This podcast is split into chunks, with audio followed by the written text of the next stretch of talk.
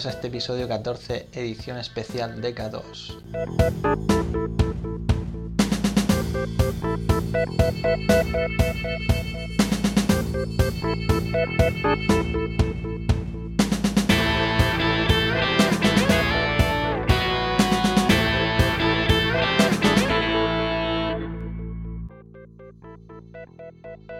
Bien, pues efectivamente hoy vamos a hablar del DK2. Ya por fin tenemos en nuestras manos el ansiado dispositivo de desarrollo en su versión 2. Esperemos que ya no haya ninguna versión de desarrollo más y tengamos ya por fin el año que viene esa versión comercial tan esperada. Así que para contaros las impresiones vamos a estar con más compañeros, con más robianos que han recibido también su DK2 y con los que comentaremos pues las primeras impresiones al recibir el Oculus, al probar las demos, cuál ha sido la mejor experiencia hasta ahora, en fin, todo esto en la charla de hoy.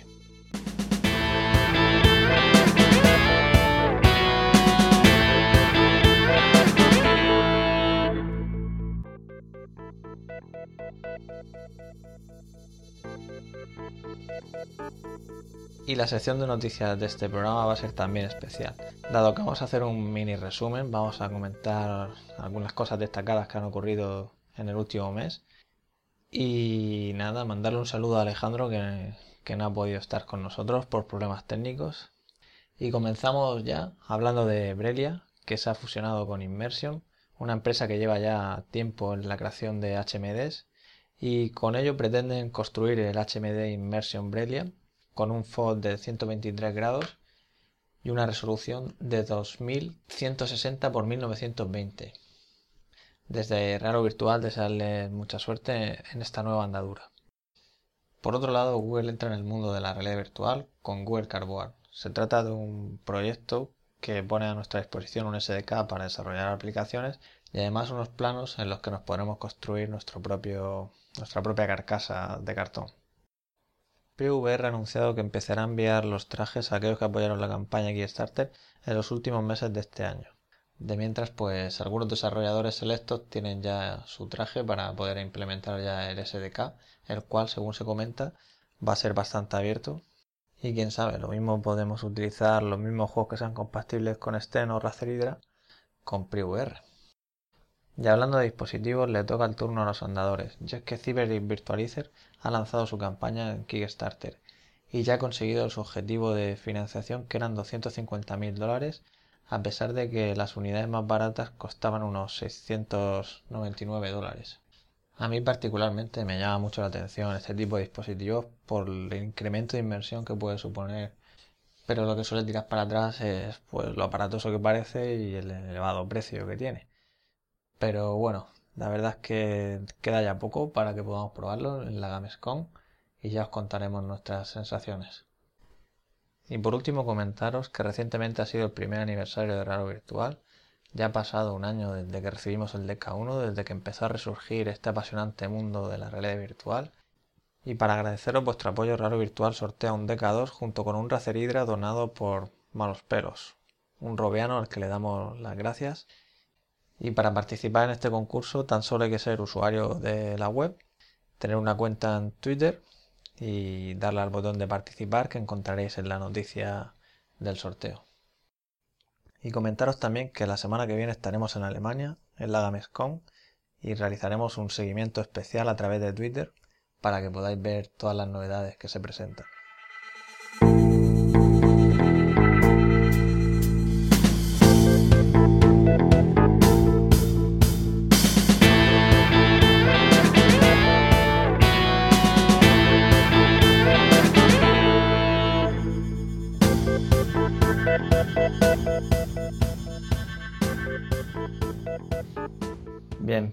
Pues aquí estamos en un programa especial. Hoy tenemos aquí bastantes invitados.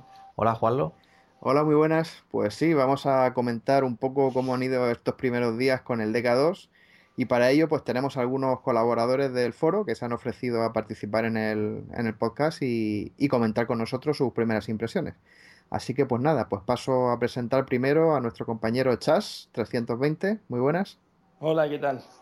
Pues nada, cuéntanos un poco, háblanos de, ti, quién eres, qué haces. bueno, yo soy Carlos Millán, soy redactor de Mary Station y nada, estar aquí con vosotros un poco para comentar estos primeros momentos del DK2 tan intensos que han sido. Muy bien, pues vamos a comentar estos primeros días. Nuestro segundo invitado, Lastroy, que seguro que lo conocéis muy bien del foro. Muy buenas, compañeros. Hola, muy buenas tardes. Tú el pues DK2 no lo tienes todavía, ¿verdad? No lo tengo, no, pero ayer estuve con, Harold en su casa y me quedé sorprendido con, lo que es y con lo que va, con lo que va a ser. Estupendo. Y nuestro último invitado, Stalker One. Muy buenas. Hola, muy buenas tardes. Un placer aquí estar con vosotros esta tarde y un placer también comentar las primeras impresiones de, del DK2. Muy bien, pues si os parece empezamos comentando mm, el tema de la llegada, ¿no? Porque todos estuvimos ahí unos días un poco, un poco ansiosos, el, retraso que hubo de Oculus, parecía que el primer envío se iba a juntar con el segundo, pero nada, al final pues comenzaron a llegar poco a poco y bueno, pues, pues empecemos comentando, por ejemplo, con, con Chas. Cuéntame cómo, ¿Qué tal? ¿Cómo fue cuando recibiste el paquete? ¿Qué sentiste? ¿Estabas ilusionado? ¿Conocías ya el DK1? ¿Era tu primera vez? Cuenta, cuéntanos un poco. Bueno, yo, con el DK1 había tenido alguna experiencia, no lo tenía en casa. Había tenido alguna experiencia así un poco de... Es que precisamente lo que quería era un poco esperarme a una experiencia superior, ¿no? Entonces, las que había visto con el DK1 era aquello que decías, es, sabes que es el camino, sabes que allí hay algo alucinante, pero es algo que hasta que no ha llegado el DK2, que dices, joder, ahora estoy a las puertas, algo alucinante, ¿no? Y supongo que cuando, cuando llegue la versión definitiva del año que viene, pues ya será dentro, acojonante, pero era un poco... Mm, Ah, ¿sabes? las expectativas, mucha, mucha ansiedad, sobre todo los primeros días, un poco de envidia, con Juanlo, porque yo hice la petición, creo que fue a, nada, cuatro minutos después y me llegó un día más tarde. Prácticamente, fíjate, por cuatro minutos. Sí, sí, digo, no puede ser, ¿no? Pero bueno, también estaba un poco molesto por el, por el tema de UPS, no tengo nada contra UPS, válgame Dios, pero eh, una semana para un envío desde Inglaterra me, parecía alucinante, pero bueno, mm, el caso es que ya lo tenemos y, súper contento. La verdad es que con los resultados súper contento, ya lo, debatiremos más, pero encantado. Vale, pues ahora iremos detallando un poco más.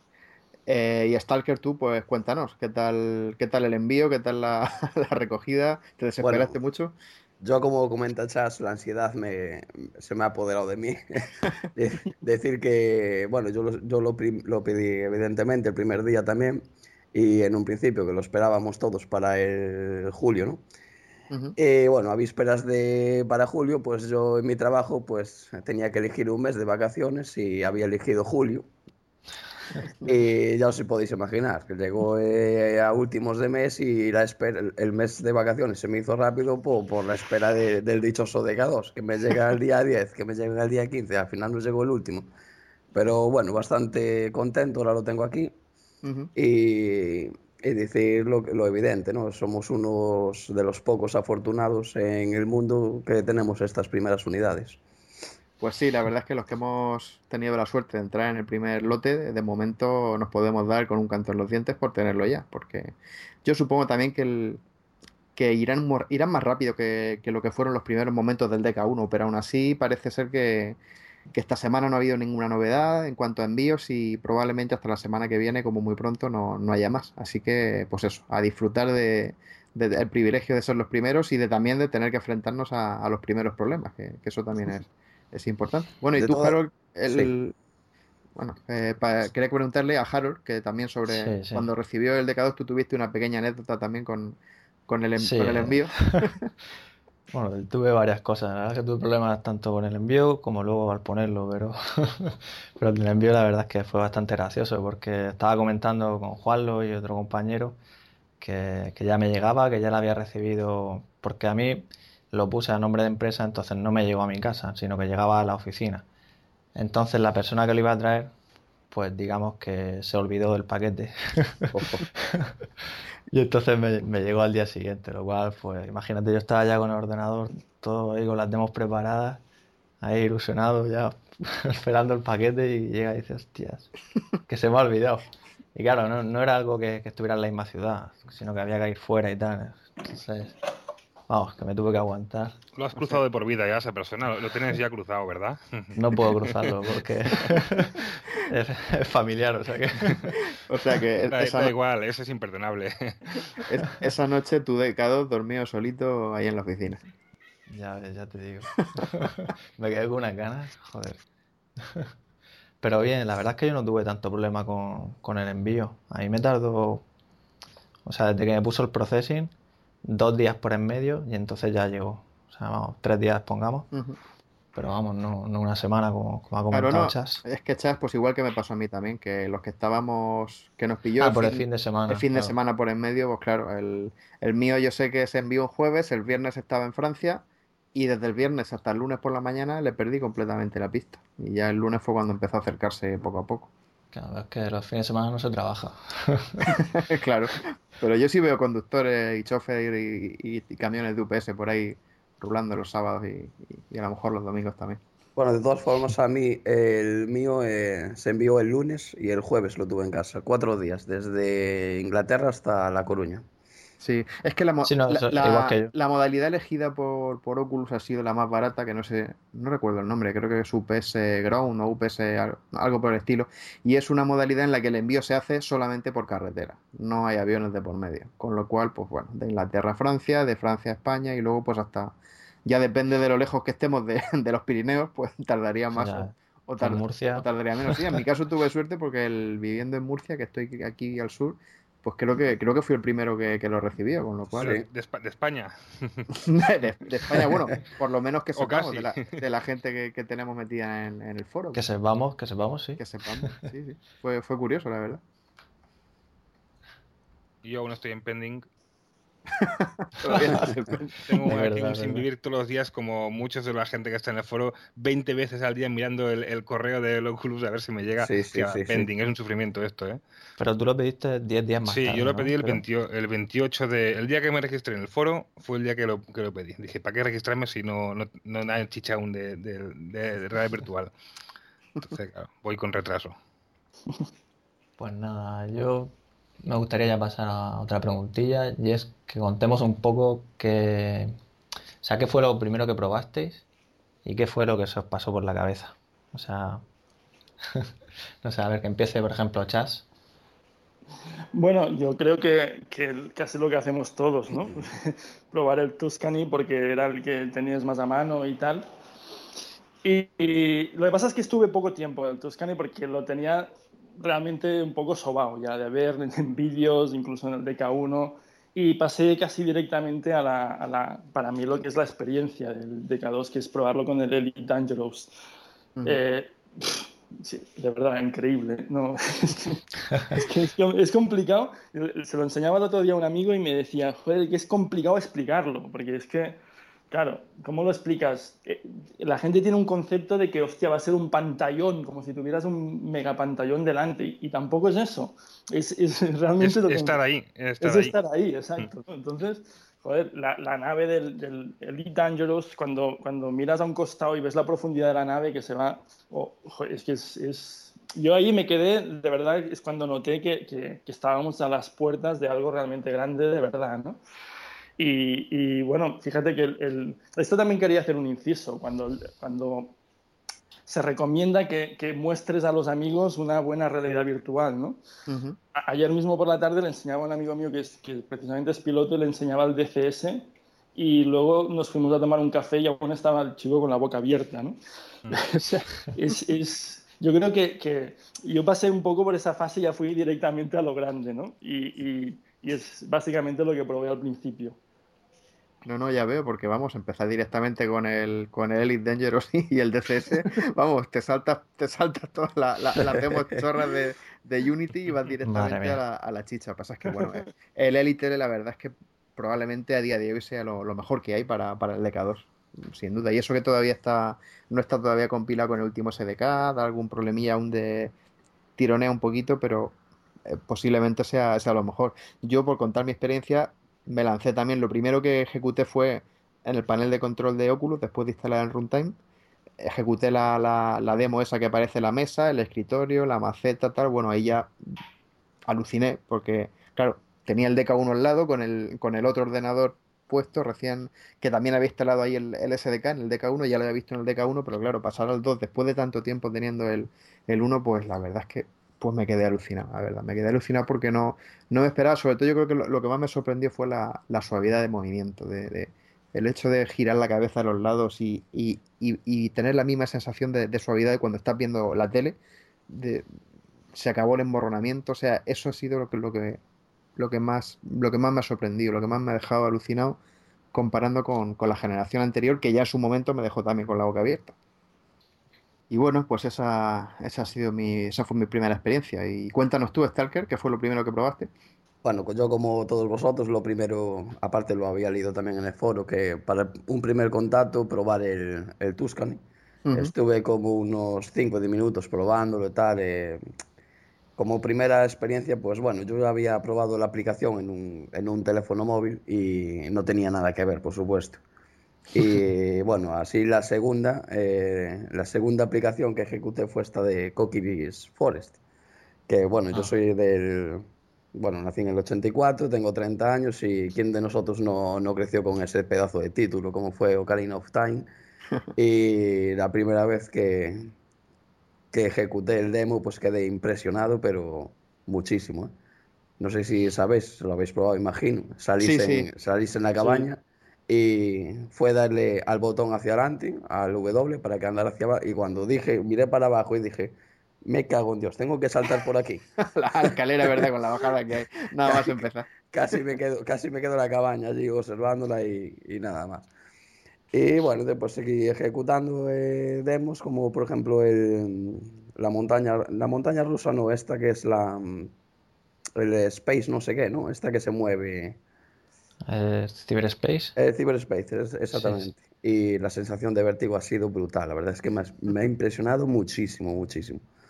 No voy a hablar ahora del élite porque me gustaría que después tuviéramos ahí un huequecillo para hablar Ahora solamente de Luego, si queréis, al final pues, le dedicamos ahí unos minutos a, comentar Elite porque, porque Elite es, o sea, es ahora mismo es, lo, es lo aparte. Es lo máximo, o sea, es lo más grande que hay para, para el legado, desde luego. Muy bien, pues vamos a, a comentar, por ejemplo, vamos a hablar de, de, la sensación que se tiene de los mareos, sobre todo. El mareo, malestar, pues yo no sé si alguno de vosotros con el DK1 llegó a, llegó a sufrirlo, sé de uno de vosotros que sí que lo sufrió que es mi, compañero Harold.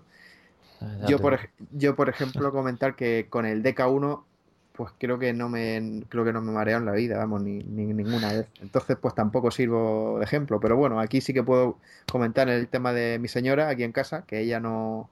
El DK1, aunque fuera simplemente una demo estática que es de solamente mover la cabeza, o sea, no duraba ni 10 segundos ni 10 segundos siquiera. Enseguida se sentía mal y no digamos ya si, si la metía en Tuscan y le cogía yo el gamepad y la, y la, y la ponía a andar, entonces ya es que se caía al suelo prácticamente. Y sin embargo, pues le puse la demo de la Sensa Peso, que, es, que también intenté ponérsela en su día y no, no fue capaz. Y bueno, la hizo entera, entera, entera, entera, sin ningún problema y, y le encantó, le encantó. Se asustó un poco cuando salió la cabeza gigante esa por la izquierda, ¿Pero, es compatible con, con DK2 la, Sensapeso? Es que Sensapeso yo tengo una versión preliminar ah, que me han ah. enviado para ir echando un vistazo y dando feedback antes de que ellos la hagan pública ahora a, mediados finales de mes. Entonces, pues como la tenía aquí en exclusiva, se la, se la puse. No, no, estoy bajo NDA, o sea que lo puedo decir sin ningún problema. Que, lo tengo aquí, pero nada, el resto tendréis que tener un poco de paciencia porque enseguida la, la harán pública. Y entonces eso, ella normalmente se mareaba enseguida y sin embargo, pues esta demo la, la pasó entera sin problema. Sin embargo, cuando le puse Tuscan y la empecé a moverla, ahí ya sí que no. Ahí ya se, se volvió a marear porque yo entiendo pues que sí, que, eso ya, ya no depende a lo mejor tanto de, de la calidad del HMD, de la pantalla, del blue, sino de, de la discrepancia que se produce, digamos, entre, entre tu, tu sensación física de que tu cuerpo está parado y que sin embargo tu cuerpo virtual se mueva. Eso parece que hay personas que, no lo llevan bien y, probablemente su única forma de, no marearse sea usar un andador. Yo la verdad es que ya que has mencionado y me has mencionado a mí, voy, a, voy a comentar mi, historia. Porque, claro, a mí lo que más me preocupaba, porque lo que, o sea, yo me compré el DK1 y lo tuve ahí prácticamente guardado todo el tiempo por el tema de que ya os digo que, que me mareaba, ¿no? Duraba muy poco, entonces era eso, joder, es que ponerme ahí 10 minutos para luego estar una hora mareado, pues como que no lo cogía al final. Entonces, claro, tenía el ese de decir, uff, ¿qué pasará ahora? Había leído la baja persistencia, todo este tema, y la verdad es que nada más ponerme el casco, pues eso, miré a los lados y dije, guau, ya no, ya no deja estela, ya va genial. Entonces yo con el DK1, lo que has dicho de mirar estático, no tuve nunca ningún problema. Era justamente cuando te movías en Tuscany, por ejemplo. Pues nada más moverme con el DK2 en Tuscany, noté algo raro, o sea, un, un malestar, por decirlo así, para que me entiendas. Pero no tanto como con el DK1. Es que el DK1, claro, venía acentuado por el- la estela esta, que, que es Sí, lo que más el te daba exactamente. Pero luego me di cuenta que creo que tiene que ver mucho con el stick derecho de... Yo juego con el, con el mando, ¿no? Entonces con el stick derecho, cuando le das a la, dere- a la derecha, empieza a girar la cámara. Pues esa- ese movimiento de la cámara, yo no sé lo que tiene, pero es que marea, marea bastante. De hecho, ayer se lo enseñé a Lastroy y le dije, oye, ¿no te marea? Y bueno, te mareaba, sí, Sí, me dijiste ver, que sí, ¿no? se notaba la sensación esa de, o sea, afecta un poquillo, es también acostumbrarse, pero bueno, yo como, yo soy del, del 79, eh, llevo toda la vida esperando la realidad virtual y aunque me maree, me da igual, Mm, es que qui- quiero disfrutar el mareo, Esa es la sentir el actitud. mareo. Sí, Exacto. sí, Sí, sí, so- todos somos de la misma quinta más o menos. Yo soy del, del 75 y no me hagáis ninguna rima graciosa, que ya me... Ya, ya te la han hincado, ¿verdad? Pues, pues Yo- lo que, yo- te- Bueno, o sea, yo, yo quería comentar que yo no, yo no he probado nunca el DK1. Este es el, el primero que pruebo y Ah, O sea, que tú te, tú te has desvirgado directamente con el DK2. desvirgado, sí. Menos mal que soy del 84 y no del 85. y bueno, y decir que el récord lo tengo ayer porque he estado cuatro horas con el Elite Dangerous y Buah. las cuatro horas con el DK2 sin mareos, ni malestares, ni, ni agobios, ni nada, nada. Y bueno, bueno. comentar también el tema del PC. Yo tengo un, un PC medio, es un i7 890 con una GTX 660, o sea que no va ni mucho menos súper fluidísimo. Va una cosita sencilla y se aguanta bastante bien. La verdad es que es, es un logro tecnológico bastante, bastante bien, vamos. Pues sí, porque además cuando, cuando la gráfica no, no te da los 75 frames por segundo, Sí. Se nota, ¿eh? O sea, eso se nota. Y, y si has estado cuatro horas funcionando a una velocidad Sí. así un poquito más baja y no has tenido ningún problema, desde luego es que también estás a, a prueba de mareos totalmente. Entonces, Bueno, ¿cómo, soy- cómo soy van a marinero. plantear el- los, los Ah, bueno, los- eres marinero. los de los sí. 90 frames, ¿cómo van a conseguirlo? Entonces, con una supuesta versión CV1 en equipos estándar. ¿Alguien se ha planteado eso realmente? Hará eso. falta pepino. ¿eh? Claro. Pero claro, es que yo creo que tienen que centrarse más en, en hacer convenios con Nvidia, con ATI y, y realmente optimizar a un sistema de, de mejora de drivers o, o que los juegos estén optimizados, porque es que si no, no tiene sentido hacer una versión, versión comercial a 90 frames con una resolución X y que la gente no pueda disfrutarlo. Es, es un suicidio a nivel de ventas. Sí, probablemente tirarán por el camino de en medio y lo que harán será sacrificar nivel de detalle. Y ya está. Ya. O sea, lo, lo importante es que, que el, que el juego o la experiencia te dé 90 frames con el- la versión comercial, además a 2560 píxeles, que de la marinera, y ya está. Y si tienen que empezar a renunciar a algunos efectos de postprocesado y demás, pues los quitarán. O Porque... sea, buscarán presencia en vez de gráficos. O sea, luego ya irán en un futuro Claro. implementando gráficos, claro. Y conforme vayan mejorando las tarjetas gráficas irán subiendo, porque es que aquí yo por lo menos con, con mi experiencia en el, en el Elite, que es lo que veo así que, que más le cuesta mover a mi equipo, aunque en gen- en general va bien, los 75 frames los mantiene, pero hay momentos que pega así, sobre todo al entrar en una estación, que pega un pequeño, pega Sí. saltitos y demás, y al mover la cabeza, y yo creo que, que el mantener la, la tasa de fotogramas, yo creo que es crítico, o sea, es vital, importantísimo mantener los frames y mantener la sincronización vertical sin que, el- sin que se resienta lo más mínimo, yo creo que es muy importante porque mirando un monitor, pues bueno, pues te, te da rabia cuando tienes un parón, un ralentizón, pero es que cuando estás metido en un mundo virtual, no es que te dé rabia, es que te, te, mm, te hace polvo, te, te, te, hace daño, vamos, incluso. Claro, pero entonces luego bajarle gráficos a un Star Citizen o a un Elite Dangerous, uh, dices, hostia, si tampoco hay mucho, es un universo, es una, un, todo negro con cuatro, ves una estación espacial, te acercas y le pones una textura plana y de eso dices, hostia, mmm, qué mal rollo, ¿no? sí, yo creo que todos estamos también muy acostumbrados a, por lo menos los que somos así más o menos fans que nos gusta el subir detalle gráfico y estar a la última y demás, hmm. pues siempre tenemos la costumbre de entrar al menú de configuración del juego y decirle todo máximo, máximo, máximo, high, very high, very high. A mí, perdón, si me permitís un inciso otra vez en el mareo, yo me gustaría diferenciar que hay como un mareo que es el, que tienes tú por la situación, que es eh, un, no sé, por ejemplo, no sé si habéis probado la montaña rusa del Helix, que das más vueltas y, y tienes esa sensación de mareo, pero no se te queda. Es, es como casi real, ¿no? incluso en el DCS, DCS, cuando llevas un avión, haces un looping, miras hacia arriba donde tienes el suelo y sí que tienes esa sensación de mareo, pero que se te va al instante, es la misma sensación que tendrías en la realidad. Pero, luego hay... Claro, claro, porque luego está... Sí. Que, que, yo, yo, coincido, yo creo que tiene que saber buscar un método para, para que ese giro a la derecha no maree tanto porque marea. Sí. No, a todo el mundo, pero, pero ese, giro que, el, giro que comentáis en Tuscany cuando giras a la, izquierda o a la derecha, eh, ¿lo, habéis probado hacer a distintas velocidades? Por ejemplo, mover muy lento, muy lento, darle al, stick derecho muy despacio y cambia, cambia el mareo o no? Exacto. Y cuando es lento, hay algunos juegos, fíjate, hay una demo que es la del Panteón de Roma. Sí, donde, sí, la he donde, el, el creador Mm, va a otra velocidad y no marea ni una cuarta parte. Yo he estado paseándome por el panteón en realidad virtual y no me he mareado nada. Y en cambio, en el, en el, quizás es porque el espacio es más abierto también. Eh, he probado, por ejemplo, el Technolost y el Technolost sí que al ser un espacio más cerrado, si giras muy rápido también tienes la misma sensación que Y tienes que, tienes que buscar un punto medio de moverte muy lento de girar quizás la cabeza antes de girar, no sé, tienes que hacer un poco de pirquería. ¿Habéis probado la de Millennium Falcon? Porque esa, yo después de estas varias horas probando demos, al final ya ah. me, mató.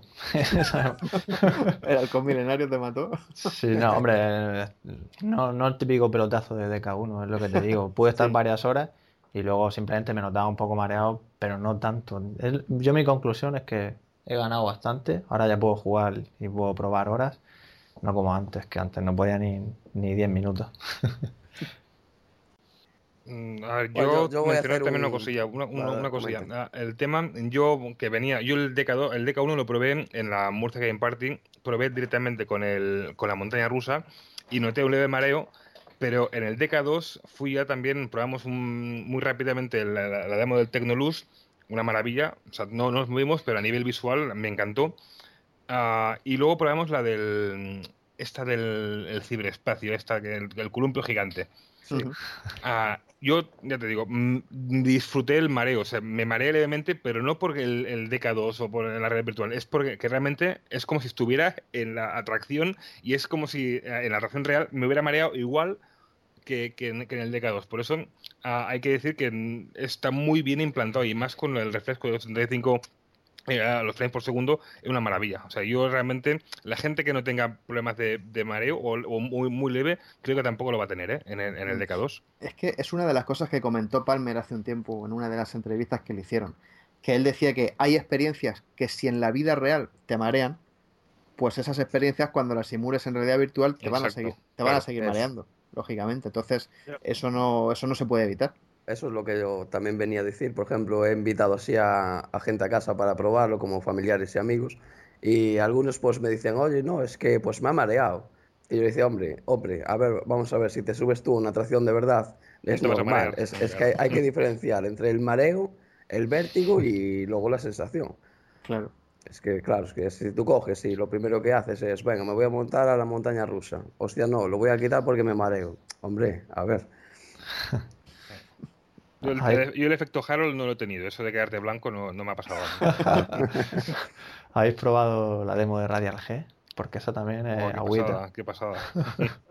está muy bien, ¿eh? esa demo está, está, muy, muy bien, muy bien. Pero tampoco marea. Yo no, yo, yo me, gustó la sensación de velocidad, el giro y tal. Y yo miraba hacia arriba y, y, a ver, te marea. Mm, o sea, la sensación es de mareo, es de incomodidad por la velocidad de la que estás yendo y mira para el entorno, como si yo estuviera en un coche real y miro para la izquierda yendo a la velocidad también tendría la sensación esta, pero es que no es mareo por ser real y virtual, es mareo por la situación en la que estás metido. Así es, es flipante, cuando, es flipante. Cuando te ponías a hacer los 360 grados, que, era la prueba perfecta para la baja persistencia. O sea, mm. ibas rápido y empezabas a girar 360 grados y es que la pantalla no veían, o sea, lo veías todo nítido, todo bien.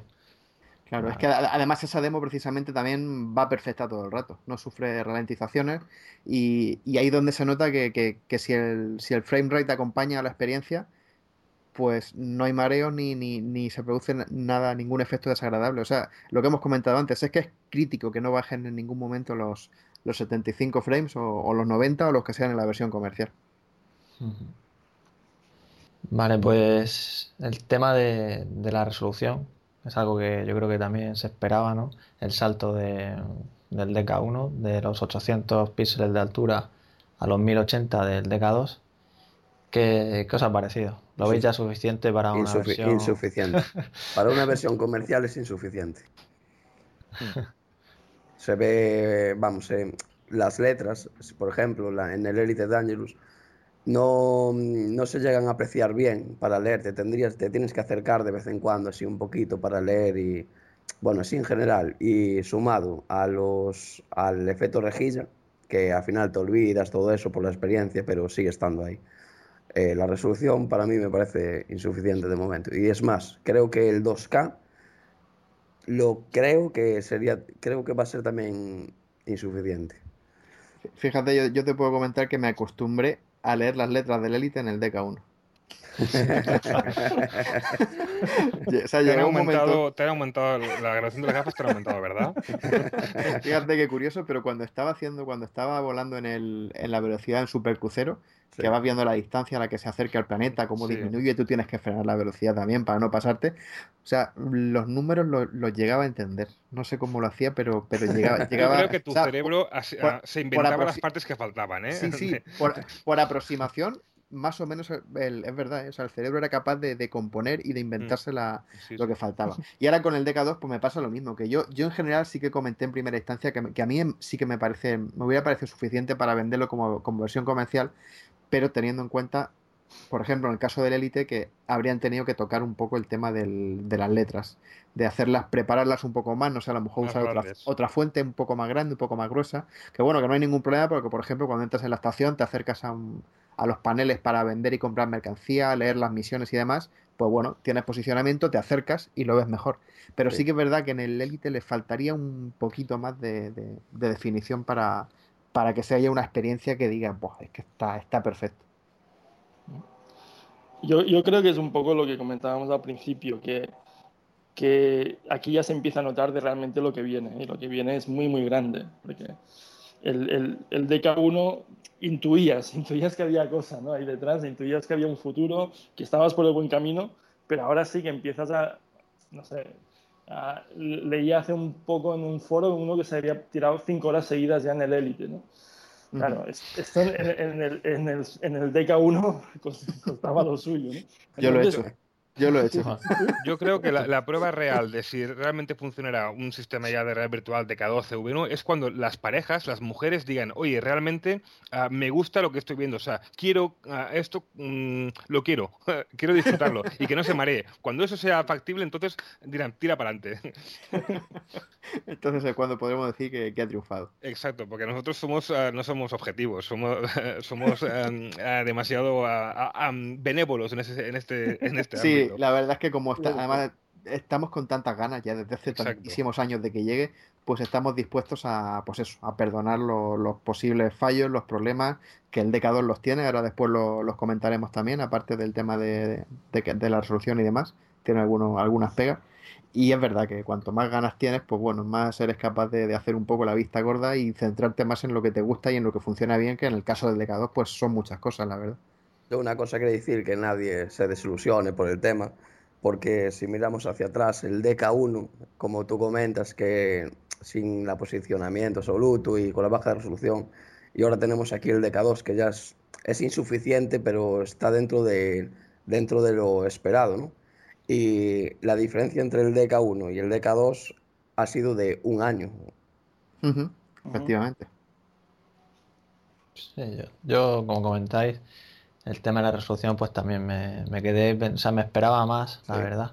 Me esperaba no ver, es que nada más ponérmelo vi la rejilla claramente y dije, guas. Sobre todo con los objetos cercanos me pasaba. Y yo creo que también depende de, de la luz, o sea, de los colores de, la, de lo que estés viendo, hace que vean más o menos la rejilla. Bueno, esto también creo que tiene sentido, ¿no? Si es oscuro, pues se, se, se simula más. Aunque, por ejemplo, en Elite Dangerous, yo ahora mismo lo veo chungo, ¿eh? O sea, de cara a que van fijándote en cosas lejanas y no sé, no, no es como el TK1 que no veías casi nada, pero, pero todavía te falta para, digamos, podría decir para competir, ¿no? Sí. Con, con respecto al monitor, ¿no? Entonces, Me queda bueno, mucho camino para eso, ¿eh? porque ayer esto, mientras hacíamos las pruebas, había otro ordenador al lado funcionando con el Wolfenstein, y claro, es que salías de un del DK2, de cualquier cosa, y veías el otro, y dices, hostia, yo quiero eso, quiero ver eso eh, en esa calidad. ah, Para eso todavía queda un largo camino. Ya Sí, no sé si fue Palmer o alguno de, de Oculus comentaba que, que se hablaba de, de- de una, una resolución incluso de 8K por ojo para Dios. poder tener algo equivalente a lo que es mirar en un monitor. Que posiblemente no necesitemos tanto para tener ya una experiencia, una experiencia muy buena. Pero para, claro, nosotros si estamos mirando el monitor a una distancia normal, pues los píxeles no los vemos, evidentemente. Estamos viendo el escritorio, estamos navegando. Entonces, para llegar al punto de no ver píxeles, de ver una imagen perfecta, pues posiblemente sea, hablemos de eso, de a lo mejor 8K por ojo, que es algo que Lo que pasa es que si, esperamos, si esperamos a que haya 8K, nos va a pasar un tiempo. Yo, yo no me haría como unos eh, objetivos tan lejanos. Yo quizás disfrutaría más de lo que vamos teniendo, porque yo creo que en No, la, no, la versión, la versión que salga el año que viene ya comercial no va a tener rejillas. Claro, sí, sí, sí, ta- tampoco, evidentemente no se trata tampoco de coger y decir, bueno, pues yo hasta que no llegue la versión de 8K, no, no, no, no, que va, yo las quiero todas. Y si, y si- y si aume- y si cada año aumentan 300 píxeles la, la resolución, pues quiero, sea. los 300 Claro. píxeles. o sea, es que De todas es así. formas, estamos hablando con el efecto rejilla en plan aumentando la resolución, pero sería como decir el camino fácil, ¿no? No, había salido hace poco ahí la noticia de, no sé si había sido Nvidia, que habían, están con un prototipo en plan juntando dos paneles de uno superpuesto al otro para, para eliminar así el efecto rejilla. También Sí, sí, habrá otros caminos en los que buscarán otra, otra forma o otra manera de, de hacerlo Es que más. yo creo que el tema es a solventar eso a través de software, que es lo que están haciendo en Nvidia en este caso, no por hardware. El hardware, aunque sea limitado, a nivel de software tú puedes duplicar un, un- un frame y que simule el, el siguiente. O sea que es también una, una de las ventajas. No nos olvidemos también de que el DK2 lleva, eh, lleva una pantalla de teléfono móvil, el- del Note 3 en este caso. Y bueno, ahora con la inyección de, de Facebook en, en este, en este caso, pues esperemos que para la versión comercial pues sea algo un poquito más, más hacia ello, ¿no? Sí, esperemos que Samsung, porque creo que, la creo que ya comentaron que para la versión comercial iba a ser un panel de Samsung, pues Sí. que le fabrique, le fabrique un panel un poco pensando en las necesidades de, de- de la realidad virtual y no, no utilizar un panel genérico por muy bueno que sea el panel, el panel del, del Note 3. Vale, y otro tema que te sueles plantear bastante cuando lo pruebas es la comparación con el FOV de- del DK1 al DK2. Yo decir que la verdad es que no he notado nada, o sea, lo veo igual. Ya no sé vosotros qué opináis. Yo personalmente es que tampoco había utilizado mucho el DK1 para comparar exacto, pero estoy contentísimo con, con el, con el campo de visión del, del DK2. La verdad es que no... Y que podría ser un poco más, quizás, pero con lo que tenemos, yo al menos estoy contento.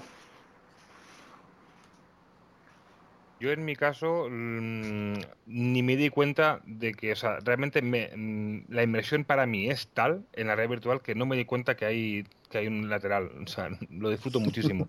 Lo digo Ni de verdad. ¿eh? siquiera, ni que siquiera lo hice. Ni me di cuenta. Y en la rejilla, al, principio, la- el efecto rejilla lo ves al principio, pero es que luego ya disfruto tanto, tanto estando en un mundo que no es el, el real, que ya la- tampoco la veo. O sea, mi cerebro elimina los defectos que pueda tener el, el DK2. Imagínate. La ansiedad que tengo con, el- con la realidad virtual. Bueno, yo no, lo puedo, yo no lo puedo comparar con el DK1 porque no lo he probado, pero decir que el FOP aquí en el DK2 me parece suficiente. Como dice el Astroy, pues te metes en el juego, te metes en la demo y te olvidas de lo demás. Y realmente no, no te fijas a todos lados y si te quieres mover, pues, pues vas moviendo la cabeza.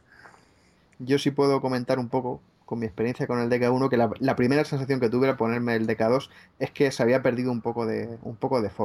Luego, sin embargo, he estado haciendo pruebas con, con Tuscan, poniendo, intentando poner el DK1 y el DK2 en la misma posición, mirando, mirando al mismo sitio. Y al final, la sensación que tengo es que al, mm, ganamos un poco de, de FOB vertical. Creo que por arriba y abajo se ve un poco más. Y horizontalmente parece que se pierde un poco, pero creo que es engañoso.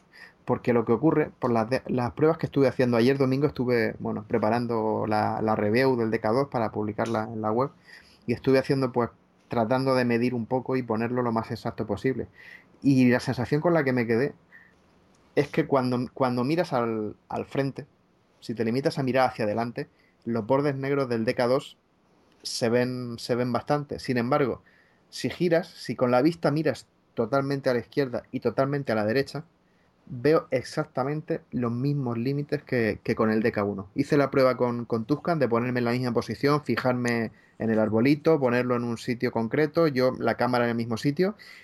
Y es verdad que al mirar justo hacia los límites de la pantalla veo exactamente el mismo FOB. Sin embargo, al mirar recto, se nota, digamos, que el DK1 por los lados le sobra un poco más de pantalla y parece que, que vemos que se ve un, poco más y por eso a lo mejor da menos sensación de, agobio de, del que pueda dar el DK2.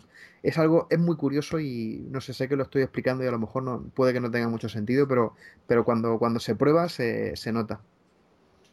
Mm, de todas maneras, ahora que comentar esto, mm, yo creo que también una cosa, el FOB de hardware, de limitación de las lentes, digamos, y la otra, el FOB de, software dentro del juego. Yo hay veces, yo creo que también el, el cerebro lo podemos engañar ampliando el FOB dentro, dentro, exacto, dentro del juego, mm. así también ah, verías menos los defectos de, de, la lente. Creo que también eso, como he dicho antes, con el tiempo irán puliendo a nivel de software los defectos del hardware y es una, ventaja muy grande que, tenemos.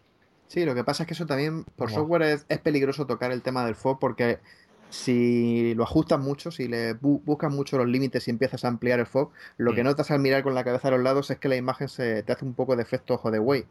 Entonces, eso también... Por eso digo más pequeño también, claro, te cambia un poco la visión de la realidad. Claro, lo ves un poco así, un efecto raro. Pero yo, yo es algo que, no lo he notado, ¿eh? Entre el DK1 y el DK2, a pesar de, tener la sensación de que el FOV es muy parecido cuando busca los límites de la pantalla, la imagen la, sigo viendo bien. Entonces, mm, pues sí, puede, puede, que no veamos ya lo mismo por los lados cuando estamos mirando al frente, pero yo de verdad mm, me parece ahora mismo de los, de los de los problemas menos importantes del DK2. Creo que tiene otros problemas que son bastante más graves y, más importantes que, estos pocos grados de FOB que se hayan perdido, que ya comentó Palmer que para la versión comercial esperaban ampliarlos. Yo creo que, es eso, que como tú estás más, lo usabas más el DK1, pues sí que te diste cuenta. Yo, claro, lo que comentaba, lo usaba muy poco. Entonces, claro, fue ponérmelo y la sensación fue de no noto, no digo se ve menos. Es que no me di cuenta, la verdad. Hmm. Lo veía todo igual. Sí, yo la mayoría de la gente que, ha estado aquí y lo, ha probado, el, mío, los que, han, los que lo han probado aquí en mi casa, que todos conocían ya el DK1, ni, ni lo han notado, lo, han visto prácticamente. Pues ya que hemos comentado antes el tema de, los problemas del DK2, pues vamos a entrar un poco, un poco en ellos. El tema de, por ejemplo, para mí, los dos temas, las dos peores características que tiene el DK2 son la corrección de la aberración cromática, que parece que no, termina de ir todo lo fina que debería. En el élite lo noto un montón cuando estoy, lo típico, está el cielo lleno de estrellitas y cuando con la vista miras hacia, la, hacia los lados, a la izquierda o a la derecha, pues ves como en vez de ver un puntito blanco vas notando que ves tres puntitos de colores, el, el, verde, el azul, el rojo, y se nota, no, no sé si, si es que realmente por la limitación de la lente no se puede conseguir más o simplemente es que Oculus no, no, se ha currado todavía el, pues una solución por software para corregirlo lo, bastante buena. También pienso que en el DK1, quién sabe, a lo mejor teníamos un problema parecido, pero el problema del DK1 es que como la, resolución era tan mala y en, cuanto te alejabas un poco de la lente ya se veía todo borrosísimo y aquí se ve más nítido, pues a lo mejor también es un problema que ahora salta más a la, a la vista que antes. Entonces, a mí el, el problema de la aberración cromática me molesta entre comillas, no sabría deciros si, si lo encuentro muy... Desde luego para una versión comercial sí que lo veo inaceptable. Porque, porque sí, porque es que se, se, nota. Pero para la función que tiene de kit de desarrollo, para que la gente pueda desarrollar aplicaciones, yo no me parece tampoco un impedimento demasiado, demasiado grave, pues eso, siendo conscientes de, de papel que tiene el Dega No sé, vosotros si, si lo habéis notado, el efecto, si os resulta molesto, ¿qué os parece? Bueno, a mí yo lo he notado también, sobre todo también, como dices tú, en el Elite Dangerous, también, aparte de las estrellas, cuando te acercas así a las estaciones espaciales, que se nota muchísimo el, el, contraste, el contraste de colores, pero como dices tú, esto es una versión para desarrolladores y, y, ya hemos comentado el tema de la pantalla, irán mejorando también lo de la lente y confío plenamente en que en la versión comercial estará solucionado, si no antes. Uh -huh. Yo la aberración cromática la noté bastante en el Elite Dangerous. Uh, es molesto, no, es incómodo porque realmente te da, te hace sentir de que no estás ahí. O sea, te, te dice, esto es un, un, juego en el cual mm, hay este fallo y sabes que no te quita un poco de presencia. Aún así, si lo interpretas que es el juego así, pues tampoco lo pasas. Tampoco. tampoco sí, es, es, lo que pasa, que al final lo, pues, digamos lo que aceptas, te acostumbras, sí. lo aceptas, aceptas mm. que está ahí y ya sí. está. Pero es eso, que para la función que tiene no, no me parece que sea un obstáculo importante, pero no. si realmente se puede corregir a nivel de software, mm, pues yo espero que lo arreglen. Vamos, porque... Lo ideal es que, um, que los juegos, um, yo quiero que cuando me ponga un DKO 20 en el, en el, en el futuro, que no diferencie Seguro. la realidad de, de, la, de la ficción. O sea, yo creo que, que, al final seguirá eso, ¿eh? Uh -huh. Yo, vale. espero, yo, espero, no llegar al DK20. Por eso vos decía lo de CV. sí, sí. Espero que no haya tantos kits de desarrollo y que ya el próximo no, sea una, una sí, versión comercial. final, o CV20, no, da igual. Sí. De todas formas, a pesar del, del problema este de, de, la aberración cromática, sí que hay que decir a favor de, la, de las nuevas lentes que, que con el DK1, en cuanto mirabas con los ojos un poquito ya más allá del centro, enseguida se emborronaba una barbaridad muchísimo, muchísimo. Y con el DK2 mmm, la cosa cambia mucho. O sea, vemos, vemos mucha más definición en las zonas más alejadas de, de la lente y, y, eso es algo también, es un, un, salto adelante muy, muy importante. Yo no sé si habéis probado, la, bueno, son unas demos un poco de estas, a las que no merecen mucho la pena. Se llama Island Demo y, bueno, la de Spirit Away, que no ah, el Totoro ese. Sí. Uh -huh. Eh, está nada más empezar, se ven unas válvulas a la derecha y se ve ahí a saco que los colores tiemblan, lo que decías.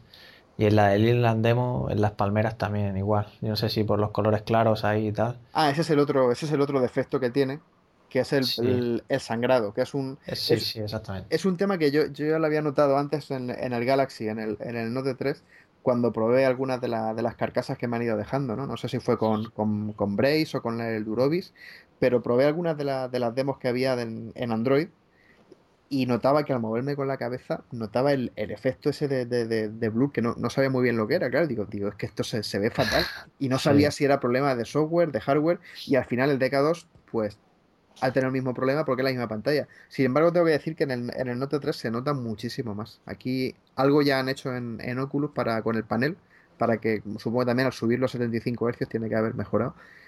Pero es algo que, que, que, que se, se, nota mucho y ya depende también mucho del, del juego, de la experiencia, claro. Porque en, en el Elite, por ejemplo, la mayoría del tiempo que, voy en la nave, en el espacio, ni lo noto. No, no se nota ahí. No, no, no. Sin embargo, hay veces que claro, cuando acercas a una estación espacial, pues según ahí sí que hay zonas en las que, en las que se nota mucho y, y efectivamente es molesto.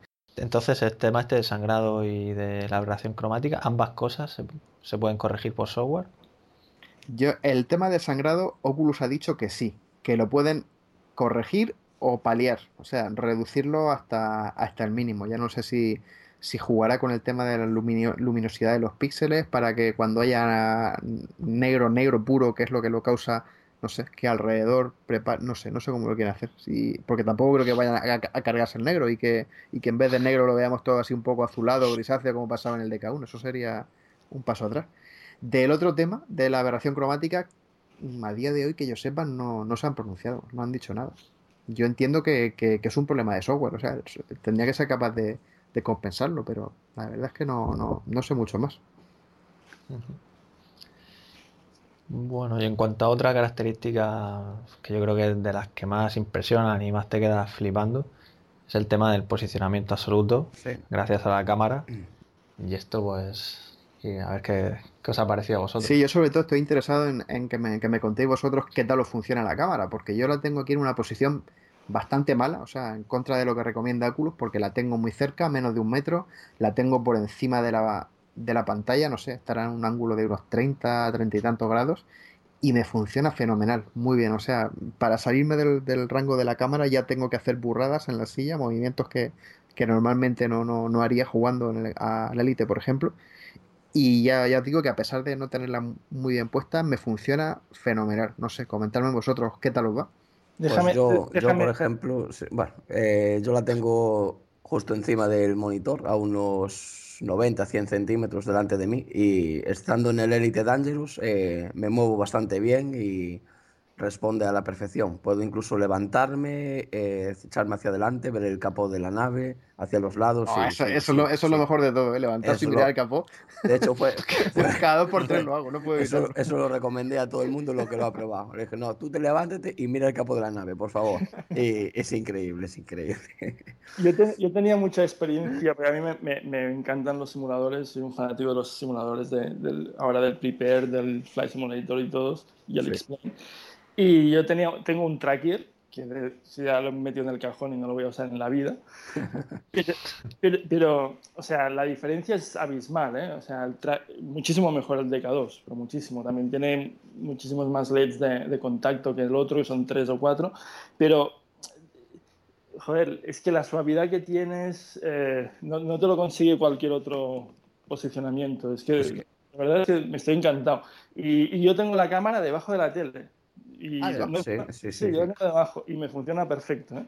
Es que yo, para mí sería uno de los puntos en los que no, no le haría falta eh, ningún cambio para el CB1. Es que me parece, me parece perfectísimo. Pues yo lo veo, yo lo estoy probando ayer mm, y a mí, mm, por ejemplo, en la demo que se, ve la mesa con el lápiz y con las cartas esas, yo me acercaba al lápiz y ah, quería tener el lápiz enfrente y había un momento que ah, había un parón y ah, me, simulaba el efecto, o sea, el posicionamiento lo simulaba, lo notaba yo, que era por software. Claro, metía para atrás, el, parón lo, corregía y tal. Claro, a mí ah, me hubiera gustado meter el lápiz a un centímetro de mi cara y no pude.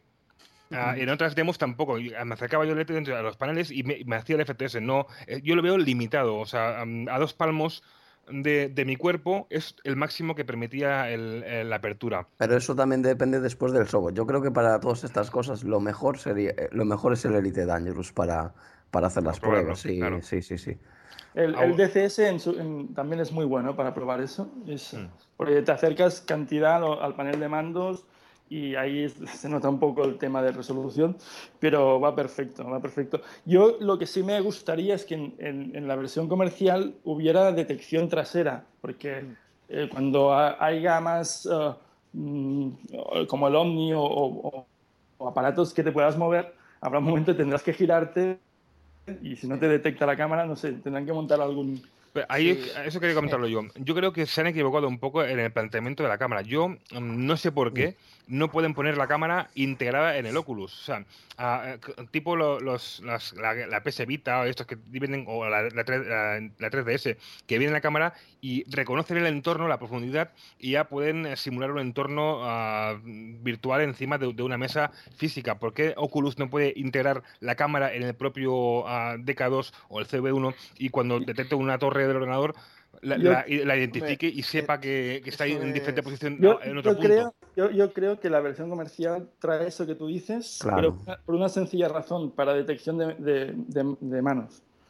Es que, es que este tema no es un problema tecnológico ahora mismo, es que lo han hecho a lo mejor por las prisas o lo que sea, de una forma más rápida, pero mm. lo que tú comentas es, para ellos es muy fácil de conseguir, no, no creo que haya ningún problema de aquí al CB1. De todas formas, por ejemplo, esa solución fue la que utilizó Valve en, el, en su famosa demo de, realidad virtual. el, visor tenía una cámara o dos cámaras y lo que hacía era reconocer ciertos marcadores en la habitación. Pero es que en el caso de Oculus, para poder hacerlo igual, pues imaginaos la técnica que han utilizado con LEDs infrarrojos repartidos por el casco. ¿Qué tendríamos que hacer? Poner, poner, los LEDs por nuestra habitación. Es que eso tampoco es viable para, para un usuario. Que, cambien la tecnología de LEDs, que no, no utilicen LEDs, utilizan otra tecnología. Claro, pero entonces ya, entonces ya dependen a lo mejor de la iluminación de la sala, porque la cámara del decador lo que tiene es que funciona igual, con luz, sin luz, en la oscuridad, de día, de noche. Que lo, que lo, mantengan, pero con, o sea, pueden mantener la cámara con de infrarrojos Ah, y como, como, punto de referencia en caso de que no tuviera luz o como para, para ver en la oscuridad un, un poquito y identificar tu monitor, identificar el, la puerta si tienes un, un, cenicero que también lo identifique y te posicione en, en, base a lo que encuentre en su entorno, digo yo. yo. sí tengo que hacer de, de pitonísimo, que también se me da fatal. Eh, yo, yo apostaría porque la, el posicionamiento va a ser muy parecido al que tenemos ahora, pero con una cámara integrada, pero para detectar las manos y tendremos. en el Elite estás tentado todo el rato de. De, mirarte las manos, sí. en, en el simulador de vuelo, igual. Esto, de tocar la pantalla y esto es una, Yo creo que va a ser, además, preferencia para ellos, ¿eh? para, para que este tema. Ah, sobre yo, el, el yo pienso este... que ahora mismo, por ejemplo, una solución relativamente fácil depende también de cada uno cómo tenga el ordenador, la torre y demás, sería usar una segunda cámara. Y ya está, con eso problema resuelto. Dos cámaras y ya pues te pones a dar vueltas en un andador o, ah, o, como quieras. Sí, sí, eso es cierto. Pasa que el casco también tiene que estar preparado para recibir, no sé, con el diseño del, del, casco tiene que ir con, con LEDs detrás. Claro. A nivel comercial, no, en, cuanto, en, cuanto metas, en cuanto metas dos cámaras ya no necesitas LED detrás. O sea, tal, cual está el casco, si tienes otra cámara detrás o incluso en un lado, puede que sea suficiente. ¿Sí? No sé yo, porque fíjate que cuando enseguida levantas mucho la cabeza, igual se, se sale el posicionamiento sin... No sé, no sé yo. Igual ¿Habéis probado a poner en la, en la, demo inicial lo de los límites de la cámara? El boundary uh -huh. este. No, porque es curioso, porque ves cómo viene, vamos, ves los límites en teoría mm. y puedes probar cómo has colocado la cámara y tal. Yo la verdad es que me pasa un poco lo he hecho las Troy, que, que, me esperaba un poco más. A veces que me acerco demasiado, ya no sé si es por el juego o, o lo que es, y enseguida ya out of camera range, ¿no?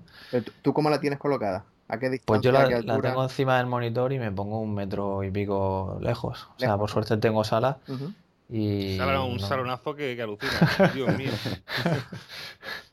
y no tengo problema con eso. Entonces, yo ya lo que le comenté ayer a la story es que deberíamos quitar el monitor de en medio para colocarla mejor. Es que, ¿para qué quieres monitor? No. yo, yo, también pienso que, que, que, en ese caso te puede merecer la pena probar a ponerla debajo del monitor y no encima. Porque si la pones debajo, seguro que cuando te acercas a la mesa. Claro, yo creo que es eso. Va, que vas, a, vas a tener mucho más rango. Porque cuando la cámara está arriba, eh, ya no te puedes acercar tanto porque la cámara hacia abajo tiene una, una, visibilidad limitada, pero si tienes, si tienes espacio en la mesa, yo, yo creo que el sitio ideal no es encima, sino debajo del monitor, un poco inclinado hacia arriba. Yo sin duda, en cuanto acabemos el pod, lo primero que voy a hacer va a ser ponerlo debajo del monitor. eh, no, yo también voy a hacer pruebas. Sí, sí, probarlo porque yo estoy seguro de que os va a mejorar muchísimo. Yo es que en mi caso no puedo porque como tengo aquí permanentemente montado el volante delante de mí, pues debajo Ajá. chocaría con el volante y me, y me, y me taparía. Pero si no fuera por eso, yo creo que la intentaría ponerla debajo. ¿eh? Pero es que ahora que has dicho eso, me acabo de acordar que, claro, si pones el joystick y el JOTAS para el Elite Dangerous, ¿a dónde pones la cámara? Hombre, depende. Yo, yo, yo mi JOTAS lo tengo a los lados, un, claro. un, uno en cada sí. mano. Pero, pero, claro, yo tengo aquí un trono que, claro, pero, que no ve. Pero exactamente, no todos tenemos. Nada, yo, habrá que experimentar. Es que, como, como se decía por el foro, todavía no se sabe Sí, sí, es que todo esto son, pues son pruebas, experimentos, apaños, pero ¿y si de que un tiempo ya los monitores se quedan obsoletos también? Y, y, y ya, ya, no necesitamos monitor ni nada, pues entonces... No, es que sí, hay aplicaciones ya creo para lanzar, valga la redundancia, aplicaciones, ¿no?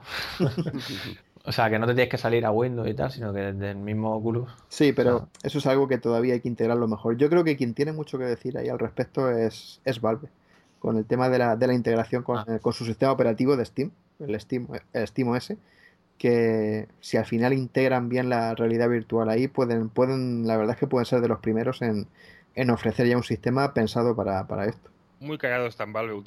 Hace meses que no se sabe nada de ellos, desde que hicieron las pruebas y, y demás, y muchos de sus desarrolladores se fueron, ingenieros se fueron a, a, a Oculus. No sé si están picados con, sí, con sí, Palmer, sí. O, pero hay un silencio demasiado eh, raro. Eso, eso es buena señal. ¿Sí? Yo, yo tengo un poco la mosca detrás de la oreja, ¿eh? Pues con eso. Porque la- ellos fueron los primeros en sacar el para el DK1 el Team Fortress 2 y luego Sí. Half-Life 2. Sí. Y ahora ya está aquí el DK2 y no hay nada de nada de nada. Mm, A mí ¿Cuál es una pena? me da un poco de mala espina. Pues yo estoy deseando tener otra vez Half-Life 2. O sea, me pasé De- entero de el Half-Life maneras, y los dos episodios en el DK1 y estoy deseando jugarlos de nuevo con Pero el Half-Life 2 no va con código abierto, no, no- cualquiera no puede habilitar eh, el soporte mm, para el DK2 o tienen que hacer, tiene que ser Valve específicamente que- quien lo haga. No, abierto del todo. Yo creo que, No. yo creo que sí que se puede hacer. De hecho, el, el creador del mod del Half-Life VR, el, el- Mm. creo que comentó que, que si Valve tardaba mucho en implementar el Que soporte en, en el SDK, que él, que él podía hacerlo. Entonces, podría funcionar como, como un mod. Bueno, Así que yo creo que antes o después llegará. Pero vamos, Valve hasta ahora ha sido pues la compañía pues, de software la, la más pionera en realidad virtual. O sea, que, que yo espero, hecho, espero que, que- que- tengan ahí algunas en la manga y que, y no se, que no se queden brazos cruzados. se llevaron un premio, ¿no? Por el Half-Life 2, si no recuerdo mal. Hace... Sí, fue- o sea, no, no me acuerdo qué fue, premio fue fue, curioso por- suena... porque fue a finales del año pasado que Half-Life 2 se llevó un premio, que fija- fijaos que Half-Life 2 tiene 10 años ya, un premio, un premio de la innovación o algo así por el tema de- del soporte para, para Oculus Rift. Pues seguimos hablando de más cosillas y es que yo, por ejemplo, a mí una de las que de las que me ha llamado la atención también es el tema de las lentes. Yo con el DK1 me acuerdo de poner el casco y tenía que estar ahí, vengan, para arriba, para abajo, apriétatelo, no veo nada, ahora ya veo bien. O sea, era más difícil lo que era mm, entrar en el ángulo este, en el, en el radio, el diámetro en el que veías bien. Sí, buscar el punto exacto en el que se Sí, veía sí. nítido. Eso Entonces- lo, lo sigue habiendo, sí. Sí, no, yo, yo incluso con la pantalla esta que te aparece de, de los warning estos de precaución, lo de los niños de menores de Ujú. 7 años y tal, Sí. me parece genial por- porque la uso para calibrarlo, o sea, me lo pongo y entonces te lo ajusta y cuando ya lo lees, entonces dices, "Venga, tal, ya". Empiezas a jugar.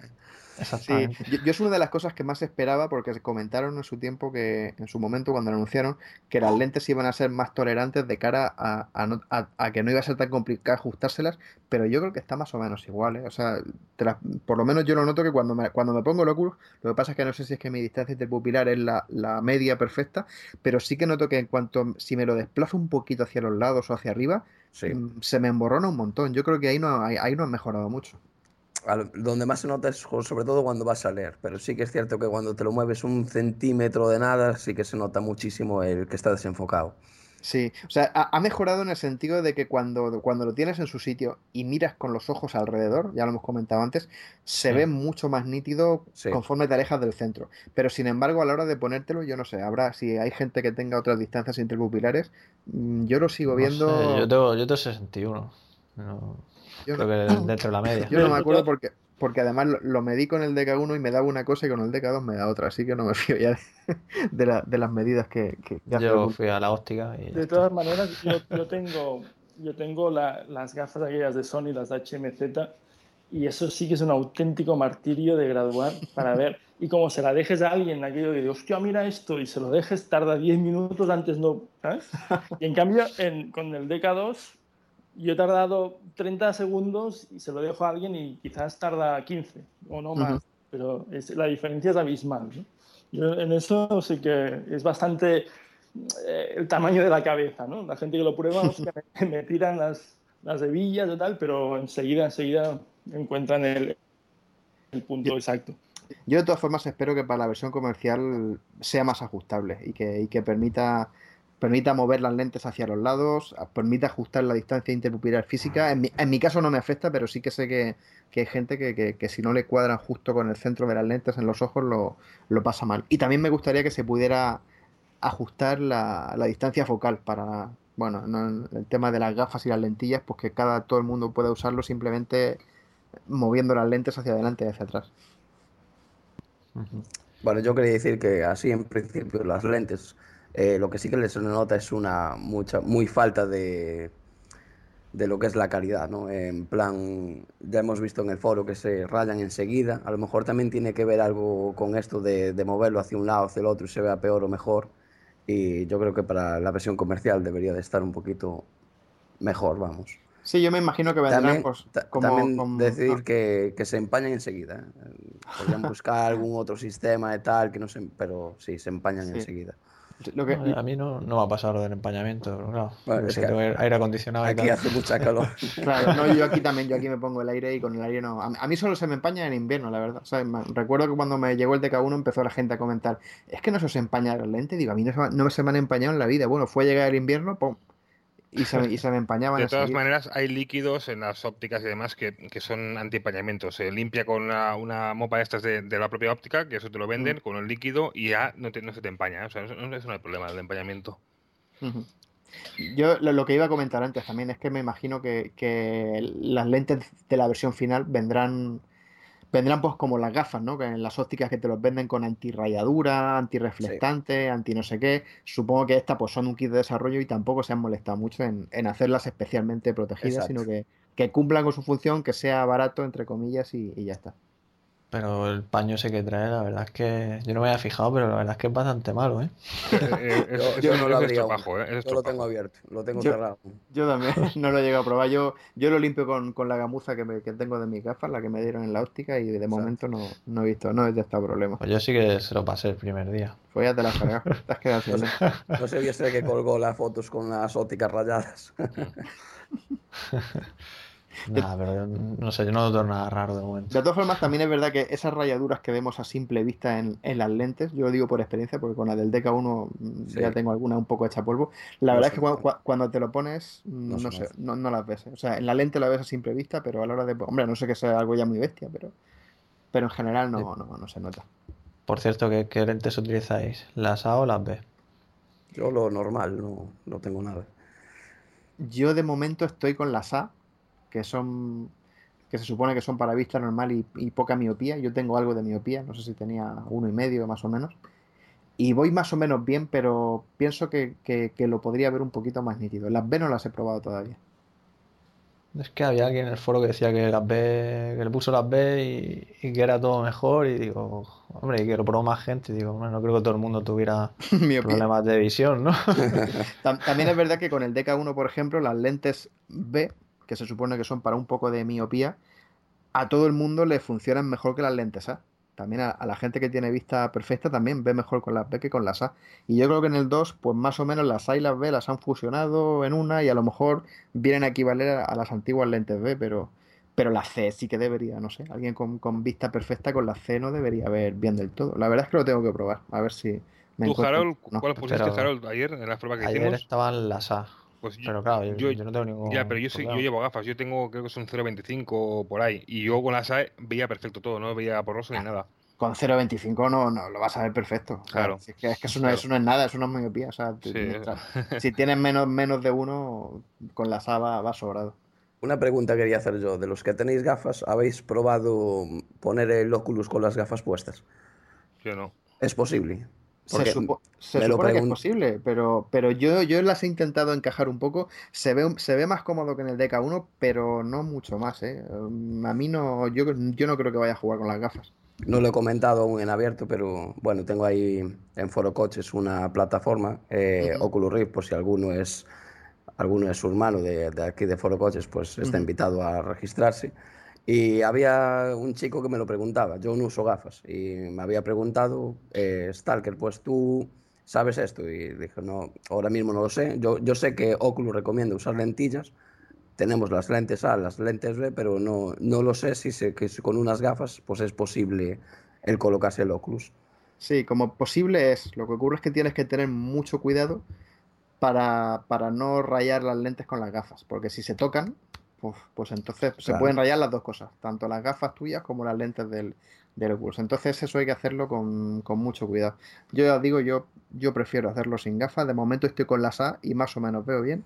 Y probaré las B a ver si mejora un poco. Muy bien. Desde luego lo ideal son las lentillas. O sea, la gente, lo- los que tengan costumbre de usar lentillas con el Oculus, bof, es lo ideal. O sea, la gente que tenga si- problemas de visión. ¿Y si Oculus o una em- empresa de estas de, de gafas ideara unas gafas mm, diseñadas exclusivamente para un, para un DK2 o, para un Oculus Rift? O sea, un- una forma en la que quien se las ponga con las dioptrías que tenga, pues se las ponga y perfectamente adaptadas y que no afecten al, al, O sea, yo creo que Oculus debería hacer algo así, pactar algo así con alguna empresa de, de, alguna óptica. Sí, realmente, mm, o, ellos, mismos. Algo diseñado exclusivamente que te las pongas y no afecte a, la, molestia del decador. Yo, yo no lo veo, ¿eh? ¿No? Este, estaría bien que, por ejemplo, cuando hagas tu pedido digas, ¿quieres unas lentes a medida? Sí, entonces metas tu graduación y te manden unas lentes especiales. Sí, unas gafas adaptadas tipo de las de jugadores de baloncesto que son de, son de plástico y tal, pero más pegadas a los ojos, digamos. Sí. Hombre, que te puedas tener un, juego de lentes así, sí, porque claro, si luego se lo quieres dejar a alguien. Claro, claro, ese problema. De todas formas, ya digo, eso se soluciona a todos y en la versión final se permiten ajustar la distancia focal. Con eso ya se, se quita. La mayoría de las carcasas que he probado aquí eh, te dejan mover las lentes hacia adelante y hacia atrás, incluso del Durovis Die, por ejemplo, y, yo con eso me lo ajusto y me lo dejo, me lo dejo perfecto, vamos, para, para mi visión. Pero lo que ah, siempre hablo mucho del software, pero yo creo que también ah, creo que también se podría corregir eso por software, ¿no? A nivel de que, el, que, el, propio juego o el propio software que tú pongas, el programa que tú pongas, identifique, tú le digas, mira, tengo esa dioptría, y él mismo regule la visión para que tú veas el fondo nítido. ¿No se podría, no se ha planteado eso? Yo sí, leí en su momento, creo que fue John Karma que, el que lo comentó, que el astigmatismo se podía corregir por software, pero el tema de la miopía yo creo que no, porque ahí estamos hablando de lo, que es el, enfoque físico y yo creo que eso es más, mm, es más complicado. Pero el astigmatismo sí que comentó, ya te digo, creo que fue Karmas, que, que sí que se podía arreglar. O sea, pero no se puede, por ejemplo, poner una lente virtual delante del, digamos, que, se cierra el casco y el casco tiene una tía de 0.25, te corrige, o 0.50, y te corrige el... Yo creo que en un futuro eh, mm, sería posible, ¿eh? He visto una noticia hace poco relativa a eso, no sé si la puso alguien en el foro, en, Off Topic o en alguna sección de esas, de que se hablaba de, monitores o televisiones que, se podían ajustar dinámicamente a las dioptrías de, de quien lo está mirando. Así que es un tema que si desde luego si están comentando algo tiene que ser que, que algo hay, algo se tiene que poder hacer. Quiero hablar ahora un poco del software, que creo yo que a todos nos ha llevado de cabeza. Yo en mi caso, el primer día creía que tenía la unidad rota, porque tenía activada el color del LED naranja y leía ahí que tenía que ser azul y que si estaba naranja es que no recibía señal. Y yo bastante rayado, de hecho creo que llamé a Juanlo y todo diciéndole... sí, si me llamaste dices, mi Oculus ha venido roto. Hasta que resulta que no me di cuenta. Tenías que entrar en la configuración y elegir el modo extendido y luego ya. Entonces ya se encendía y nada. Yo sí puede ser que más de uno del foro me quiera linchar por lo que voy a decir, pero yo después de visto lo visto, creo que habría sido muy sensato que Oculus hubiera aguantado una semana o dos más sin hacer los envíos y hubiera depurado un poquito más tanto lo que son los drivers como, como el SDK. Porque Ahora, ahora sí que entiendo el retraso de una semana y lo veo perfectamente justificable, porque es que se nota, o sea, de hecho los desarrolladores tienen problemas porque, por ejemplo, Sergio Hidalgo con el Dreadholes, pues no lo ha podido adaptar todavía porque el SDK de Oculus da problemas con el, con el renderizado en diferido este, de la iluminación diferida, el deferred rendering. Y creo que esta semana están parcheándolo, en fin, mm, se nota que no estaba listo. Aparte del driver del, del DK2 hay gente a la que le falla, o sea, lo conecta por USB, no detecta la unidad, no detecta la cámara. Hay muchísimos problemas. Oculus ha, reconocido, por ejemplo, que puede haber ciertas incompatibilidades con, dispositivos tan básicos, por ejemplo, como el, receptor inalámbrico del mando de la Xbox o teclados Logitech. En fin, está todavía demasiado verde y bueno, las movidas que tenemos que hacer para ejecutar demos del SDK 0.3, pues ya vosotros ya, ya sabéis bien de lo que, de lo Pero incluso del 04 también. Sí, con el, con el, con el 04, por ejemplo, no iba a decir no todas, no, casi ninguna de las aplicaciones que hay funciona con el modo directo. Tienes que poner el, modo este, el, escritorio extendido, lo cual se supone que, que, pues, que no debería ser así. Pues yo en mi caso sí me funcionan con el modo directo casi todas. Siempre doy al Direct to Riff. No, no, no, no lo de ejecutar el Direct to Riff. O sea, ejecutar el Direct to Riff funciona bien. Ah, no, eh, vale, te refieres a que se vea. Pero, pero me refiero que el eh, tú, aunque el, en el panel de control de Oculus no, no tienes activado el modo directo, lo tienes en extendido. Eh, ya, correcto. Yo, claro. yo, decir que voy a estar totalmente de acuerdo con lo que comentas. El sistema, lo que es el SDK, ahora mismo hay que hacer virguerías para ejecutar un juego. Como comentas tú, Ramón, eh, estos que te ponen direct, eh, ¿cómo has dicho? Direct eso, simplemente le das y aparece, pero para poner otras demos hay que estar eh, quitando el, el programilla este que nos ha pasado el Juan o alguien del foro, Ah, sí. desactivar no sé qué, no sé cuánto, y Sí. lo hace más o menos automático, ¿no? Pero hay algunas otras demos, como tener que arrastrar, eh, ejecutarlo en el otro escritorio, no sé qué, es un poquito coñazo. Sí, o sea, to- menos toda, toda la gente que, que está esperando su, su unidad, es, es conveniente que primero llegue el SDK y tener Sí. una experiencia más óptima que, que los rompederos de cabeza que hemos tenido nosotros. Porque Sí, me habéis decir que- convencido, ¿eh? El que decir- tenga el estado en pending ahora me, me hace, me quita un peso de encima. Estoy Yo, más yo tranquilo decir, ahora. nos ha llegado a poca gente y en mi caso también, como dice Ramón, he tenido ahí a Juan que más o menos me ha, me ha ido guiando y dice que me, que me defiendo bastante bien en el tema de los PCs, pero así puede llegar a frustrar. ¿eh? Sí, Sí, sí. está demasiado, demasiado verde y, y es eso, que estábamos todos con muchas ganas y si Oculus hubiera anunciado un nuevo retraso de una o dos semanas Sí. y, y- y- y no hubiéramos padecido todo lo que hemos padecido para, para ponerlo en marcha, pues seguramente nos habríamos cabreado. Pero ahora, mirando para atrás y viendo cómo se está desarrollando todo, sí que hubiera sido razonable que lo hubieran retrasado un No. poco más, porque, No porque sé si os acordáis que cuando ponían la excusa del SDK nadie se lo creía. es verdad, mucha gente, mucha gente decía mentira, eso, eso es que no, no, no que lo han tiene que ver algo con el fabricado. software, decían. Claro, que, que no lo han fabricado, no, han llegado a tiempo a la fábrica, no, no, no, o sea, es que está clarísimo que Es el clarísimo, SDK sí, sí. Ah, El No, resumen es que sois mis conejillos de indias. Sí, en eso consiste, estar aquí en, en real o virtual, realmente. O sea, somos aquí un poco los que vamos abriendo camino para los que lleguen después. Pero en teoría el Direct to Riff es el modo este en el que uh, si tienes amigos mirando pueden ver en la pantalla lo que tú ves. No, Sí, no. el, a ver, sí. el, el modo Direct to Riff, cuando lo tienes activado en el panel de control de Oculus y a la vez ejecutas el ejecutable Direct to Riff, si el desarrollador activa la opción, tendrías que ser capaz de verlo en, en la pantalla, la, la imagen reflejada. De todo lo que he probado, solamente me, me ha funcionado el reflejo de la pantalla en el Kokiri Forest. Es la, la única demo en la, en la que cuando tengo el modo Direct to Riff activo en el panel de control, el Riff se enciende y además me duplica la, la pantalla en el monitor principal. Es de esperar que en cuanto la gente vaya recompilando y utilizando la, la versión nueva del SDK, la que todavía no ha salido, mm, esto ocurra en, en todas las demos. Pero de ¿Consume momento más recursos si esa, op- esa opción? ¿A- ¿Afecta Mm. el frame rate de los juegos? no, no debería porque digamos que lo lee directamente ya del, del frame buffer de la, de la tarjeta gráfica. Entonces no, no debería penalizar el rendimiento. Y tampoco, y tampoco debería hacer, por ejemplo, que fuera más lento el head tracking ni, na- ni nada por el estilo. Yo creo que no, que, que si, si, si consume algo de recursos es nada, despreciable, o sea, algo muy poco para... sí.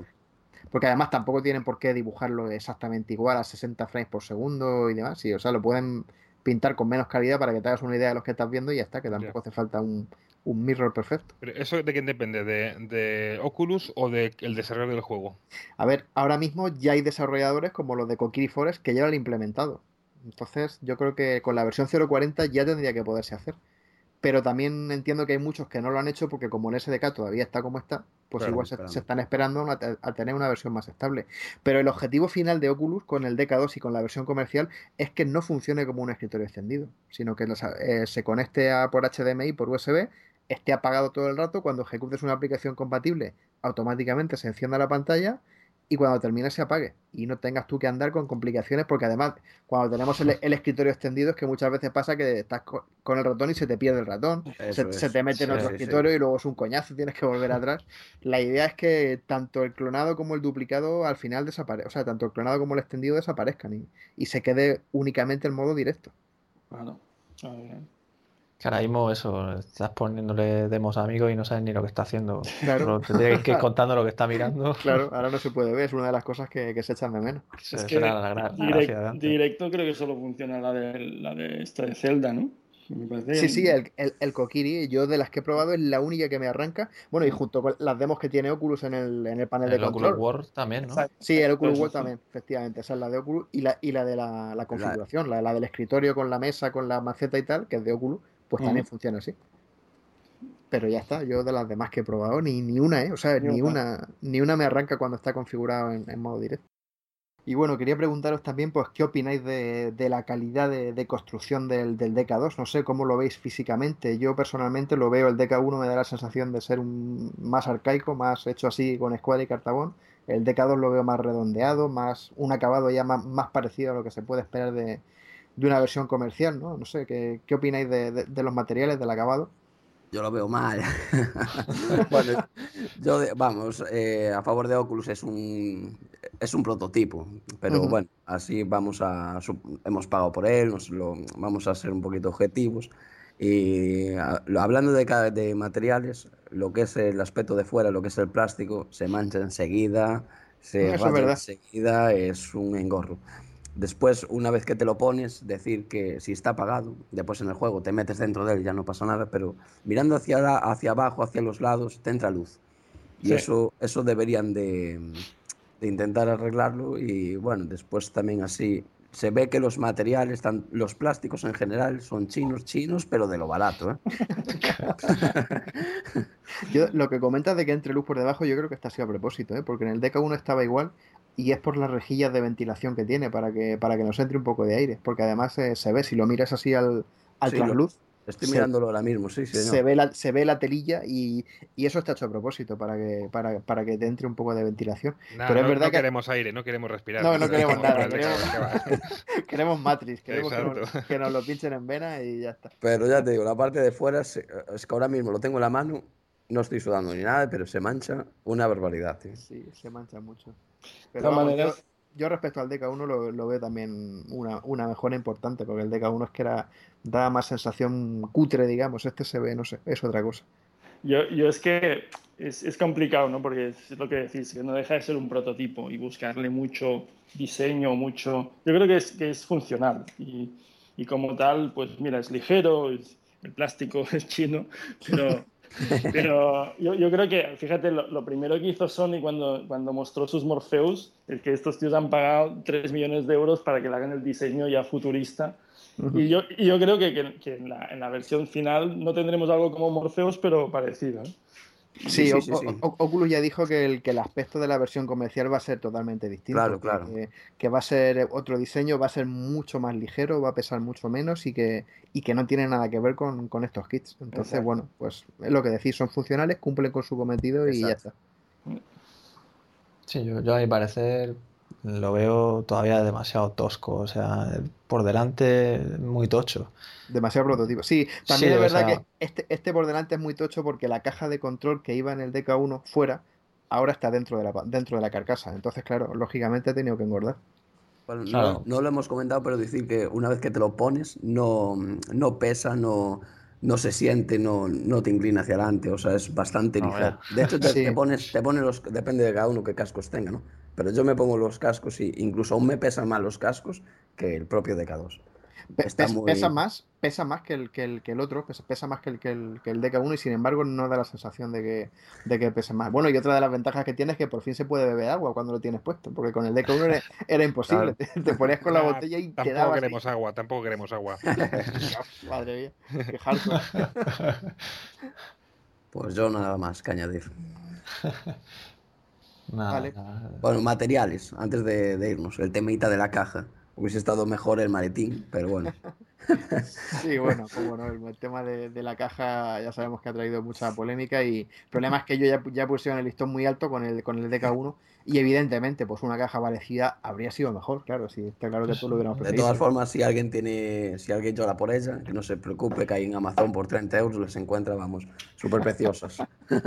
Sí, sí, hay todo tipo de cajas para... Nos quitan la caja del DK1, nos ponen materiales chinos, plásticos chinos, de eso, a ver, nos, nos están Esto es un vendiendo el, el cacharro este, ¿eh? Y bueno, yo si os parece, para terminar, pues ya me gustaría que cada uno nos contara un poco de todo lo que ha probado, cuál ha sido pues su mejor experiencia, lo que más, me- lo que más le ha gustado y a lo que piense que, que- que le va a dedicar más tiempo en, pues en el periodo de, de transición del DK2 a la, a la versión comercial. O si hay algo que todavía no había salido y que pensáis que os gustaría salir, pues, ¿por qué no? Como comentarlo también. Alguien. Bueno, yo creo que, que vamos a coincidir bastante con, con el tema del élite, ¿no? Porque el élite es, es, desde el momento que lo pruebas, que estás dentro de esa nave, sabes que te vas a pasar horas y horas y horas ahí y vas a disfrutar. La, la- la impresión que cuando le pones a alguien que visita tu casa y le pones el cacharro encima y le haces que se vaya al hiperespacio con el élite, las caras es- de la gente es, es, es acojonante. ¿eh? Sí, sí, porque es ese, ese tubo y estás en el espacio, ¿no? Yo como que personalmente soy muy fan de los simuladores de vuelo mi, mi, yo sé que los de la gente de, de Lockheed Martin que hacen el Prepare, que es la, la continuación del Flight Simulator X, de alguna manera, ¿vale? pues sé que están, también van a sacar algo para el Oculus 2, el DK2 y, y, yo estoy encantadísimo con la, con la idea. Solo, solo por simuladores yo ya viviría. ¿no?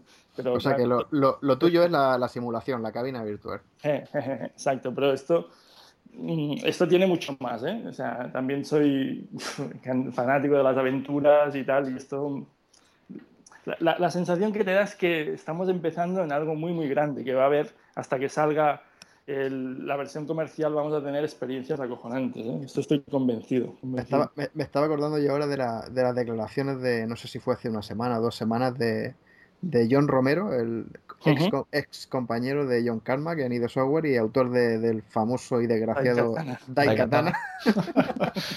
que comentaba que, que, a él le parecía que todo esto de la realidad virtual que iba a ser simplemente una moda pasajera. Y yo digo, ¿cómo claro, es posible no. que, que, alguien con tantos años en el mundo de los videojuegos no vea que, que esto realmente es un, es un, un renacer, es, es un por, punto y aparte? Yo por creo que despecho, fue despecho yo, hacia, hacia Carmack, seguro. Yo creo que, yo creo que les traiciona el deseo. ¿eh? Creo que les traiciona el deseo. Es, es, como los que te dicen, oye, es que te vas a poner los cascos y, y bueno, todos los juegos van a, a, a, la, a ser compartidos y aquí estás aislado. Joder, decir que te pones unos cascos y estás aislado es como decir, joder, no me gustan los aviones porque vuelan. Oye, es obvio, claro. es obvio, ¿no? Entonces, yo cuando oigo estas declaraciones me quedo un poco descolocado, porque dices, hostia, Claro, sí, pero, sí, es es que pero tampoco hace falta, no hace falta tampoco ponerte unas gafas de realidad virtual para aislarte. Ver, todo el mundo cuando juega un, un, videojuego con un monitor se aísla. A mí mi mujer me habla y no me entero de nada. a, a, y, y, conozco a muchísima gente que eso, que nos concentramos en lo que estamos haciendo y realmente nos aislamos del mundo. No hace falta las gafas, que te dan más inversión, pero a nivel de, de funcionalidad es lo mismo que, que jugar en un monitor. Exacto, exacto. Bueno, cuéntanos tú, Starker, cuál ha sido tu experiencia favorita. Déjame que la adivine. Literal, de Bueno, vale. yo decir que la primera vez que lo he probado, ya os comenté, fue increíble. O sea, es que es que no te das, la gente que no se escuche no se puede dar cuenta hasta que lo pruebe, porque mira que yo me he hipeado muchísimo con los vídeos tuyos, Juan. Eh, he leído mucho, he vi, visto muchos vídeos en YouTube, pero cuando he estado dentro de la nave y he visto las dimensiones reales, de, el, ha sido increíble. Y el poder de levantar, mirar el capó, asomar la cabeza para afuera y ver las, ver las alas ha sido increíble. Sí. Por cierto, yo ayer me compré la Eagle, la, la, la que es así como un caza, ¿no? Que, que es más o menos baratita. Sí. Y bueno, esa, esa, nave es que además ves las alas extendidas, porque es una nave así con forma de. No es como la, como la, la, la Sidewinder, que es pues eso, es un triángulo prácticamente, sino sí, que sí, la, sí, tiene una forma de con sus alas y demás, y bueno, es una pasada. Mira, yo, yo ponerte, me... ponerte, de lado y mirar y ver las alas extendidas, bueno, alucinante, alucinante, de verdad. Yo, yo ayer me pillé la, la Type 6, que es más grande, un poquito más grande, y dentro de la cabina, te digo yo que, que son dos pisos de altura, tío. Yo, tú juegas en el monitor y sales con la Type 6 por, por el pequeñito, por, el, por la entrada, vamos, de, de la estación, y voy que le aprieto el turbo desde dentro y salgo cagando hostias. Pero, pero cuando estaba con el Oculus puesto, me daba miedo. Yo decía, esta nave no, por aquí no coge. Tienes que salir de lado por la, por la ranura. Yo, por cierto, os quiero comentar algo que no sé si os sorprenderá, no os sorprenderá, lo creeréis o no, pero yo no he jugado a Elite Dangerous en un monitor. Y, y llevo jugando a Elite Dangerous desde, desde la alfa, o sea, desde, enero, febrero. O sea, me, me lo, me lo compré just, la alfa justo cuando añadió compatibilidad con el Rift y no lo he visto siquiera. No he jugado ni, ni 10 segundos en, en, en un monitor. Y llevo pues jugando, ya os digo, 6 o 7 meses por lo menos más. Va a ser una experiencia co completamente diferente. Yo te animo a que lo pruebes en monitor para que veas los resultados. No, no lo hagas porque es como pasar de un Ferrari a un triciclo. O sea, Exacta, no, tiene, exactamente. No, no es que la, la, ventaja de la realidad virtual es que no hay vuelta atrás. ¿eh? Esto es como lo pruebas y luego dices, joder, ¿cómo voy a hacerlo en el comedor con una tele por muy grande que sea? ¿no? Porque... Sí, es una de las cosas que la gente que no lo ha probado no, no, no puede comprenderlo, claro. no, no, llega a entenderlo. De, de, de decir, ¿cómo, de todas ¿cómo formas, es posible como... que... Sí, sí, continúa. No, simplemente eso, que la gente se cuestione cómo es posible que cuando te lo pones dentro con ese casco, que lo estás viendo con menos resolución de lo que yo lo estoy viendo en la pantalla o en la tele, ¿cómo puedes preferir eso por muy inmersivo que sea? Digo, joder, pues sí, póntelo, sí. póntelo y me contestas ahora. Claro. De, Después, así como experiencias personales, aparte del Elite, decir, eh, no, no pensé, por ejemplo, en la atracción esta de, del Space, bueno, como se llame, esta de la, la atracción, no pensé que, que unas gafas de realidad virtual me iban a hacer sentir tanto vértigo, ¿eh?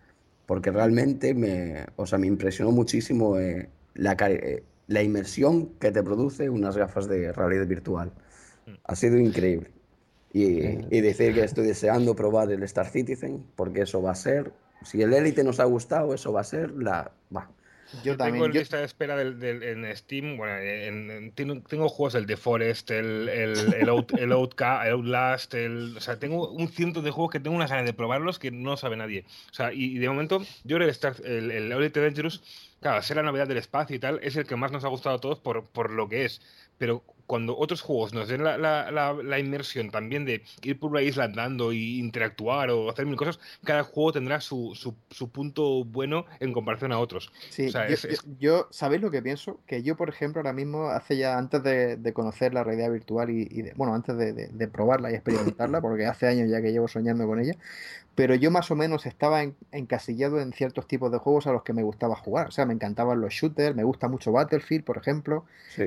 Ciertos tipos de juegos, y ahora con la realidad virtual me da la sensación de que voy a jugar a todo, a todo tipo de Sí. experiencias que en la vida se me habría pasado por la cabeza jugarlas en, en un monitor.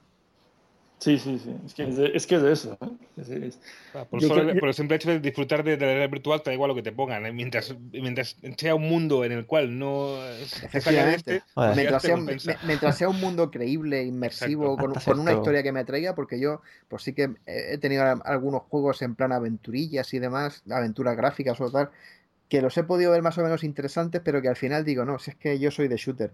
Pero cuando me, la- me la ponga en realidad virtual, es que, es que voy a jugar a lo que me echen. Bueno, a excepción de las demos que me puso ayer a Eso es lo que te iba a decir, que hay ciertos límites. Sí, esos límites, eso, eso, eso se le pasa ya, eso ya las ¿Qué, qué- qué le pusiste? Yo creo que, que hemos llegado a un punto, por lo menos yo desde mi punto de vista, que ya es que ya no me sorprende poner una demo tecnológica donde han puesto ahí cuatro polígonos y, y que los ves en 3D y tal, que dices, no sé, yo es que empecé probando demos tecnológicas casi todo el rato, hasta que yo no tenía comprado el Elite Dangerous, todavía no lo tengo, me lo compraré después de probarlo. Ya tarda. ¿eh? Pero gracias al Astroid lo pude probar. Y es que fue eso, de estar probando demos a saltar al Elite. Hombre, es que- Es que, es que estaba todo el rato flipando, es que miraba para todos lados y ya incluso lo que comentabais de, de ponerte a acercarte, mirar los menús de delante, la- los textos. La verdad es que lo del capó no lo he hecho y lo, lo haré ahora después. ya está tardando. Mira que- Pero, pero eso que, que es flipante. Igual me pasó con el Radial G, porque es un juego ya que está diseñado especialmente, o sea, quiero decir que se lo están currando para realidad virtual y es un juego pensado para ello. Entonces, hay una gran diferencia, ¿no?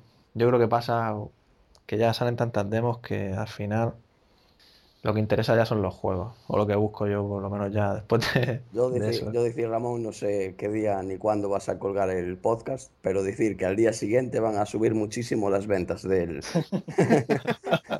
Podemos ir a- repartido podemos una, ir a una buena relación de, de- de IP y de... Sí, no, la verdad es que eh, es imprescindible ahora, ¿eh?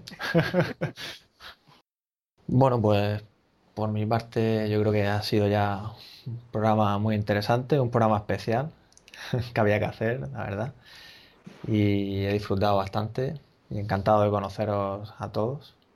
Yo tengo que decir que, que la verdad es que charlar con, con gente con, con las mismas pasiones y que además ha estado probando el, el DK2 estos días, pues ha sido, bueno, interesantísimo y me ha gustado ver que, que no, que no soy el único friki del foro, cosa que ya tenía la sospecha, pero ya está bien que, que algunos más vayan saliendo de, de la madriguera y nos vayamos conociendo, por lo menos las voces, porque yo creo que dentro de no mucho tiempo, pues iremos compartiendo también vuelos espaciales y alguna cosa más en, en las experiencias de, de realidad virtual. Así que, pues eso, encantado de, de haber hablado con todos vosotros y, y espero que volvamos a volvamos a, a charlar dentro de, dentro de un tiempo.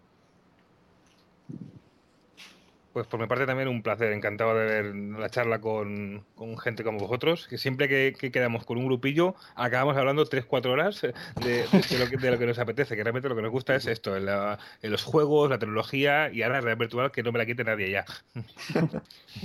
Igualmente ha sido un placer compartir este, este momento con vosotros y ha sido muy divertido. Muchísimas gracias por invitarme. Muchas gracias por haberme invitado. He pasado con vosotros un buen rato. Como dice Juan, un placer escuchar vuestras voces y comentar con más gente que le gusta esto de la realidad virtual. Y bueno, por mi parte, eh, si en un futuro pues hay más, más podcasts y tal, pues iremos comentando y, y aquí estoy para lo que haga falta. Un placer. Sí, sí, próximamente ya cuando hayamos probado más, haya nuevo SDK, más juegos y más experiencias, pues volveremos a juntarnos. Así que gracias por escucharnos y hasta el próximo programa.